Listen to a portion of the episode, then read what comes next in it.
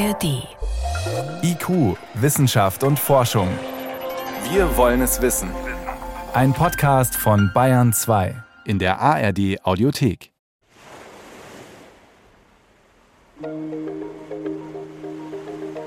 Türkisblaues Pazifikwasser umspült die hellbeigen Sandstrände der Insel Tanegashima im Süden Japans. Hier und da ragen grün bewachsene Felsen ins Meer. Direkt an der Küste erhebt sich die Startrampe des Tanegashima Space Centers, des größten Weltraumbahnhofs des Landes. Es ist der 3. Dezember 2014. Die schlanke gelbe Rakete mit der weißen Spitze zündet die Triebwerke. Wanderfalke 2 startet, auf Japanisch Hayabusa 2. Aufgabe des Wanderfalken ist es, Asteroidenstaub aus dem All zu holen.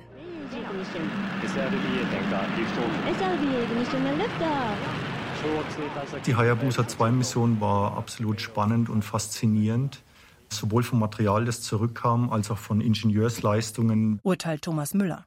Er ist Astrophysiker am Max-Planck-Institut für extraterrestrische Physik in Garching bei München mit den Asteroiden haben wir eben eine Möglichkeit, direkt zu gucken, was da draußen vorhanden ist und was vielleicht wirklich der Ursprung des Lebens sein könnte.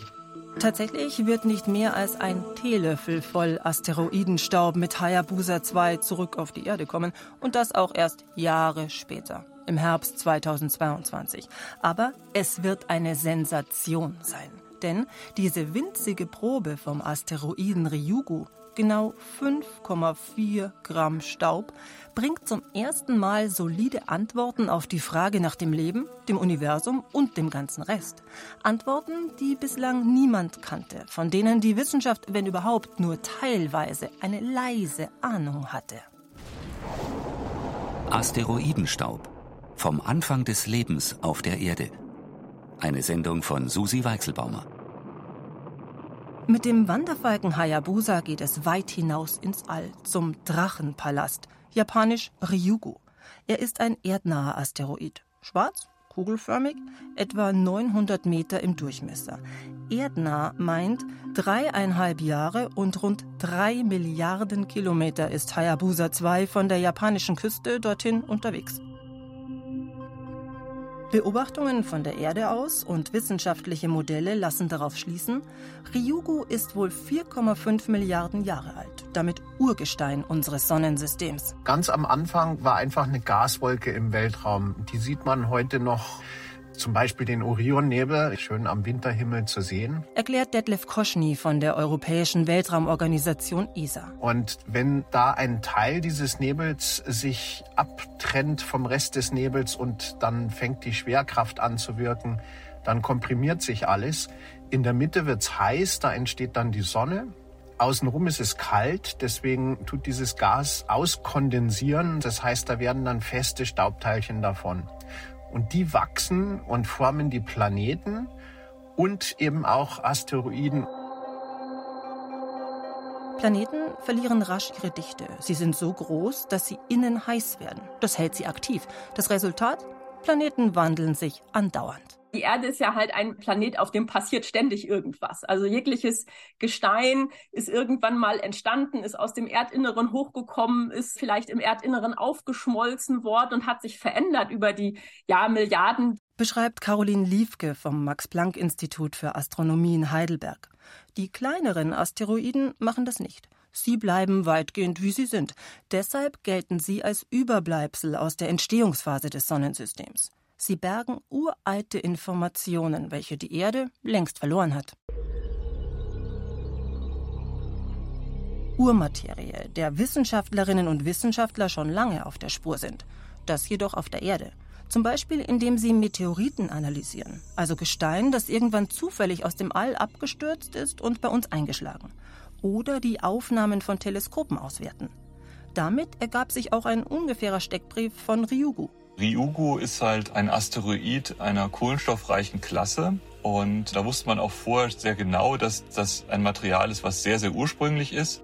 Erzählt der Geowissenschaftler an der Universität Frankfurt, Frank Brenker. Und ein Material ist, was sehr hohe Kohlenstoffwerte wahrscheinlich aufweist und auch hohe Wassergehalte. Und das sind ja so die Punkte, die einen brennend interessieren zur Entstehung des Lebens und wo kommt das Wasser auf der Erde her, so Sachen. Und die kann man halt mit solchen Proben halt hervorragend klären. Deshalb bewirbt sich Brenker weit vor dem Start der Mission bei der japanischen Weltraumbehörde JAXA darum, das Material von Ryugu, so dann irgendwann angeliefert auf der Erde, in seinem Labor an der Uni Frankfurt untersuchen zu dürfen. Er ist nicht der Einzige, der warten wird. Die Konkurrenz um ein paar Krümel Asteroidenstaub ist groß. Institutionen und Forschende weltweit wünschen sich wenigstens ein Körnchen davon unterm eigenen Mikroskop. Endlich. Klar, denn was man bis dahin über die Zusammensetzung von Asteroiden weiß, leitet sich vor allem ab aus Funden von Meteoriten. Gestein aus dem Weltraum, das auf die Erde gefallen ist. Aber beim Durchfliegen der Atmosphäre geht sicher sehr viel verloren und es wird auch sehr viel durch sehr hohe Temperaturen verändert. Bilanziert der Garchinger Astrophysiker Thomas Müller. Außerdem wenn dann unten am Boden so ein Stein runterkommt, der dann so ein paar Zentimeter groß ist, wo kommt das Zeug eigentlich her? fragt Detlef Koschny von der ESA. Deswegen ist es wichtig, dass wir hinfliegen zu so einem Asteroiden, wo wir genau wissen, wo der ist und wo wir zurückrechnen können, wo der früher war. Gewartet wird seit 2003 nicht mehr. Die japanische Weltraumbehörde JAXA nimmt es als erste Weltraumnation überhaupt in die Hand, Asteroidenstaub vor Ort im All einzusammeln. Wie der Name Hayabusa 2, Wanderfalke 2, schon sagt, gibt es einen ersten Wanderfalken vorher. Hayabusa 1 fliegt 2003 zu dem kleinen erdnahen Asteroiden Itokawa. Zum ersten Mal soll die Sonde originales Material von einer Asteroidenoberfläche gewinnen. Im Fokus steht, was ist da wie überhaupt technisch machbar? Bei der Hayabusa 1 Mission zum Beispiel ist auch die eine Landeeinheit ganz knapp an der Oberfläche vorbeigeschrammt und ins Weltall verschwunden. Also das ist kein Selbstläufer, das ist wirklich hochkomplex. Erinnert sich Thomas Müller vom MPI in Garching. Oben andockt funktioniert leider nicht, weil er eben so niedrige Schwerkraft ist. Also man muss dann wirklich Manöver fliegen, man muss wirklich den Abstand auch mit Laser, werden Abstände kontrolliert und gehalten. Mit Kameras versucht man in bestimmten Positionen zu bleiben. Hayabusa 1 schafft das bedingt und mit Verlusten. Der Roboter, der schließlich auf dem Asteroiden Itokawa Material abtragen soll, trifft nicht ganz in den Sammelbehälter. Die Geschwindigkeit des Schwenkarms ist minimal falsch angesetzt. Ein Gesteinsbrocken verbeult den Container. Unterm Strich ließ sich aus den paar Bröseln im verbeulten Behälter nicht viel ableiten. Gemeinsamkeiten mit dem Leben auf der Erde? Fehlanzeige. Technisch aber hat man dazugelernt bei Hayabusa 2 war es ja so, dass man da gleich so mit mehreren kleinen Robotern Proben gesammelt hat, da reingebohrt hat, kleine Explosionen verursacht hat, wo dann Material runtergefallen ist auf diese Probensammelbehälter. Das wiederum muss dann zurück in den Teil der Raumsonde, der dann wieder zurück soll zur Erde. Das wiederum soll heil auf der Erdoberfläche an einer Stelle landen, wo man es dann auch noch wieder kriegt. Und dass das funktioniert hat, das war auch schon Planung hoch drei. Und ein bisschen Glück ist da halt dabei. Im Sommer 2018 zeigt sich, der erste Teil der hochkomplexen Planung hat funktioniert. Der nur 900 Meter große Asteroid Ryugu bekommt Besuch von der japanischen Raumsonde Hayabusa 2. An Bord die 10 Kilogramm schwere deutsch-französische Landesonde Mascot, nur so groß wie eine Mikrowelle und bestückt mit vier Instrumenten. Das Deutsche Zentrum für Luft- und Raumfahrt DLR schreibt in einer Pressemeldung die Auswertung von Bilddaten der DLR-Kamera Messcam vom Abstieg und auf Ryugos Oberfläche zeigt nun im Detail einen fragilen Schutthaufen aus zwei verschiedenen, fast schwarzen Gesteinstypen mit geringem inneren Zusammenhalt. Poröses Material, das schnell zerfällt. Schwarze Brocken, ähnlich wie Kohle, die sich mit einem Brotmesser butterweich zerschneiden lassen. Davon Proben einzusammeln, ist Präzisionsarbeit, wertet Astrophysiker Müller. Eine Art Saugrüssel soll winzige Stückchen Materie einschlürfen. Diese wenigen Bröckchen werden vorab durch Mini-Projektilgeschosse von der Oberfläche gelöst. Was natürlich auch dazu kommt, sind die riesen Temperaturunterschiede. Dann hat man vielleicht 100 Grad Celsius oder über 100 Grad Celsius auf der Sonnenseite und direkt einen halben Meter daneben im Schatten ist man vielleicht bei minus 200 Grad Celsius. Und dadurch, dass die relativ schnell rotieren, also bei Ryugu etwa sieben Stunden, siebeneinhalb Stunden für eine Rotation. Das heißt, innerhalb kürzester Zeit sitzt man in der Sonne in hoher Temperatur und kurz danach in Eiseskälte. Batterien müssen die kalten, dunklen Phasen abpuffern. Am Ende kommt es an auf eine bis ins Detail richtige Vorbereitung. Für Hayabusa 2 geht die Rechnung draußen im All auf. Kaum sind die Proben an Bord, steigt auf der Erde die Hoffnung. Wie der Frankfurter Geophysiker Brenker warten etliche Forschende weltweit darauf, einen Hauch Asteroidenstaub als erste auf den Untersuchungstisch zu bekommen. Das sind schon Riesenschritte, dass man in der Lage ist, auf diese riesige Entfernung hin eine Sonde auf der Oberfläche dieser Objekte zu landen und dann fliegt man zurück zur Erde. Und das ist schon gigantisch. Sechs Jahre nach dem Start, im Dezember 2020, rast eine kleine Kapsel wie ein Feuerball durch die nächtliche Atmosphäre. Die Raumsonde Hayabusa 2 hat sie im Vorbeiflug an der Erde abgetrennt. An einem Fallschirmchen landet der Behälter sanft in der australischen Wüste. An Bord 5,4 Gramm per überdimensionalem Weltraumstaubsaugerrohr eingesammelter Asteroidenstaub, also etwa ein Teelöffel voll schwarzer, sandartiger Partikel.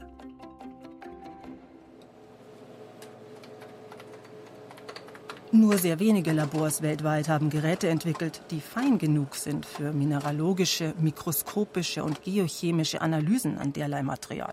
Zum Beispiel die Universität Frankfurt. Das lange Warten hat sich gelohnt. Brenker bekommt den Zuschlag der JAXA. Der Forscher darf ran an die 17 Körner Asteroidenstaub, jeweils etwa einen Kubikmillimeter groß. Im Aufbau höchst filigran. Das ist ein Vorteil. Wenn ich 17 Körner habe, die ein bisschen unterschiedlich vielleicht auch sind, dann habe ich tatsächlich eine repräsentative Auswahl, die signifikant ist für den ganzen Asteroiden, weil die so feinkörnig sind. Mit hochenergetischer Röntgenstrahlung tastet Brenker jedes Stäubchen ab. Bei weniger als 100 Nanometer Ortsauflösung entstehen exakte chemische und strukturelle Landkarten eines jeden Partikels. Eisenoxid und phosphathaltige Mineralien sind zu erkennen, die sich bei erstaunlich niedrigen Temperaturen von 40 Grad gebildet haben müssen. Mehrere Arten von Aminosäuren kommen vor. Auch das ist neben dem feststellbaren Kohlenstoff ein Indikator dafür, dass Asteroiden das Leben einst per Einschlag auf die Erde gebracht haben könnten. Denn Kohlenstoff ist mit Abstand der wichtigste Baustein. Bei den Zellen, den Proteinen, der DNA spielen Kohlenstoffverbindungen die Hauptrolle. Aminosäuren sind die kleinsten Bausteine der Eiweiße. Sie bilden den Grundstoff vieler biologischer Substanzen wie Hormone und Neurotransmitter. Sie machen hochkomplexe Lebensformen erst möglich. Da sieht man sehr schön, dass das Material wie Ryugu es ist, dass das in dem Verhältnis zwischen schwerem und leichtem Wasser sehr gut übereinstimmt mit dem, was wir in den heutigen Ozeanen auf der Erde finden. Ein klares Ja also für Asteroiden als Wasserspender für die Erde, resümiert Brenker. Neben Wassereinschlüssen findet Thomas Brenker bei der Untersuchung auch Gesteinsmaterial, das durch Wasser irgendwann einmal verändert, durchsetzt oder verformt wurde. Die Werte passen sehr, sehr gut zu denen der Ozeane auf der Erde. Das heißt, wir können daraus schlussfolgern, dass offensichtlich diese wasserstoffreichen oder wasserreichen Asteroide gut geeignet sind als Quelle für das Wasser auf der Oberfläche der Erde. Konkret Asteroiden, die auf die Erde fallen, bringen den Wasserstoff mit. In der frühen Phase der Erdentstehung verdampft er. Die Oberfläche unseres Planeten ist noch glühend heiß. Nach und nach kühlt sie ab. In dieser Phase hat man immer noch ziemlich viele große Einschläge vor allen Dingen. Und die sind offensichtlich in der Lage, dann ausreichend Wasserstoff zur Erde zu bringen oder auch gebundenes Wasser in Form von Eis, die dann die Ozeane auffüllen. Schon Erkenntnisse aus der ersten Mission zu einem Kometen, der Rosetta-Mission 2014, zum Kometen mit dem Spitznamen Churi, hatten gezeigt, dass es womöglich nicht die kalten, eisigen Gebilde mit dem charakteristischen Schweif weit außen im Sonnensystem waren, die das Wasser zu uns brachten, sondern ihre Verwandten, die Asteroiden. Die Befunde zu Ryugu geben nun Gewissheit. Und sie erzählen eine weitere Geschichte, freut sich Geophysiker Brenker. Und das ist wirklich die Sensation dabei. Wie das Leben, also Kohlenwasserstoffe als elementare Bausteine des Lebens, auf die Erde kamen. Wir sehen die unglaubliche Vielfalt an Kohlenwasserstoffen. Das war einer der wesentlichen Punkte, die man überprüfen wollte. gibt es die Bausteine für Leben auf ursprünglichen Asteroiden in der Frühphase schon unseres Sonnensystems? Existieren die da schon? Antwort ist ganz klar ja. Ja, wir sehen 20.000 verschiedene Kohlenwasserstoffverbindungen. Also es ist wirklich ein unglaublicher Zug an Organik, die da ist. Erträgliche Temperaturen, ausreichender Schutz gegen die Strahlung der Sonne, der richtige Mix an Elementen stimmen in just dem Moment des Einschlags die Bedingungen auf dem jeweiligen Objekt, kann sich Leben entwickeln. Wie einst auf der Erde. Oder vielleicht sonst noch wo. Deshalb ist natürlich die nächste Schlussfolgerung daraus, wir erwarten alle, dass wir in der Lage sind, auf irgendeinem anderen Himmelskörper in unserem eigenen Sonnensystem Lebensspuren zu finden. Alles andere würde die Wissenschaftler nach dem jetzigen Kenntnisstand völlig überraschen, wenn wir das nicht finden. Irgendwann finden. Später. Vielleicht auch bald. Wahrscheinlich eher in Generationen. Zunächst suchen die Astrowissenschaftlerinnen und Wissenschaftler nach den Grundlagen des Lebens auf der Erde. Wie die Analysen der wenigen Staubkörner von Ryugu belegen, liegt ein Schlüssel dafür draußen im All, auf und in den Asteroiden, den ursprünglichsten Zeitzeugen des Sonnensystems, die wir bislang kennen und die wir dank modernster Technik inzwischen erreichen können. Hayabusa 2 hat erfolgreich das Material von Ryugu abgeworfen und ist direkt weitergeflogen. 2031 soll sie bei dem winzigen, sich schnell drehenden Asteroiden 1998 KY26 ankommen und Daten vor Ort sammeln. Die Japaner und Europäer haben es vorgemacht. Auch die NASA zieht nach. Ihre Mission Osiris-Rex ist auf dem Weg nach Hause vom Asteroiden Bennu.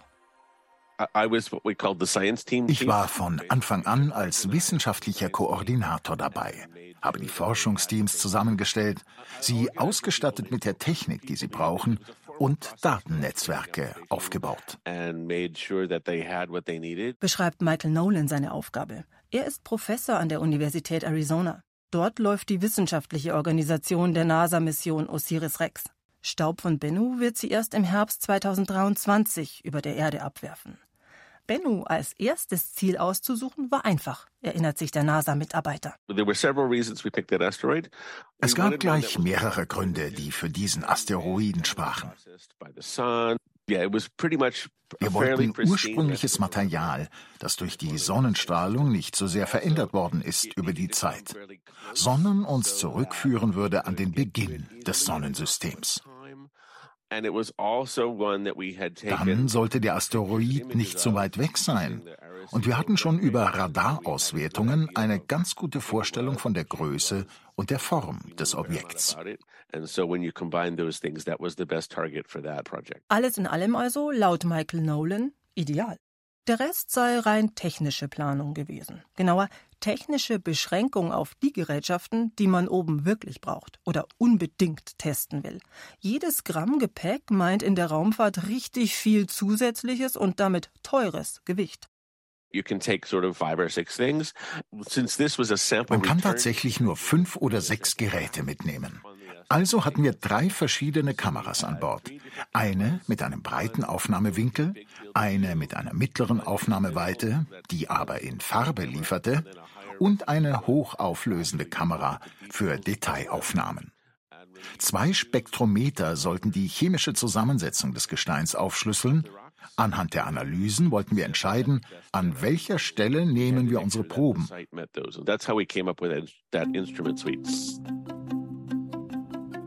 Für Osiris Rex hat es funktioniert. Die Proben von Bennu werden im Herbst 2023 auf einem Militärstützpunkt in Utah landen, so der Plan. Mehrere internationale Forschungsteams stehen bereit für die Analyse. Zum Teil auch Wissenschaftlerinnen und Wissenschaftler, die derzeit mit der Untersuchung des Asteroidenstaubs von Ryugu beschäftigt sind. Osiris Rex und Hayabusa 2 sollen sich im Idealfall ergänzen gemeinsam ein komplexeres Bild liefern. Eben zu den besprochenen Fragen, wie kam das Wasser auf die Erde? Und wie Kohlenstoffe, Aminosäuren das Leben? Einziger Unterschied, die japanische JAXA brachte 5,4 Gramm von Ryugu zurück. Die NASA rechnet mit ein paar hundert Gramm von Bennu. Klingt auch nicht nach sehr viel, aber in der Tat sind die Untersuchungsmethoden mittlerweile so fein, dass winzigste Stäubchen genügen. Es geht am Ende nicht um viel hilft viel, sondern darum, welche Art von Asteroid, welche Zusammensetzung des Objekts im All gibt uns auf der Erde welche Antworten.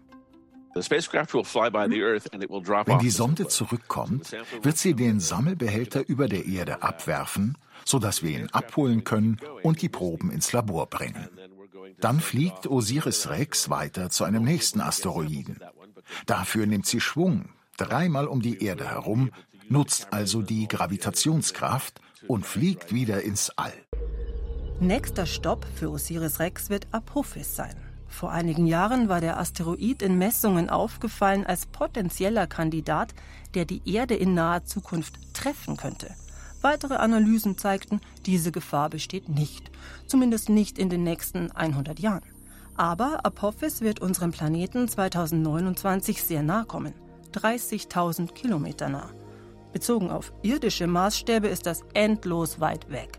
Galaktisch gesehen aber eher Kategorie Katzensprung. Im Vergleich, der Mond ist ca. 380.000 Kilometer entfernt.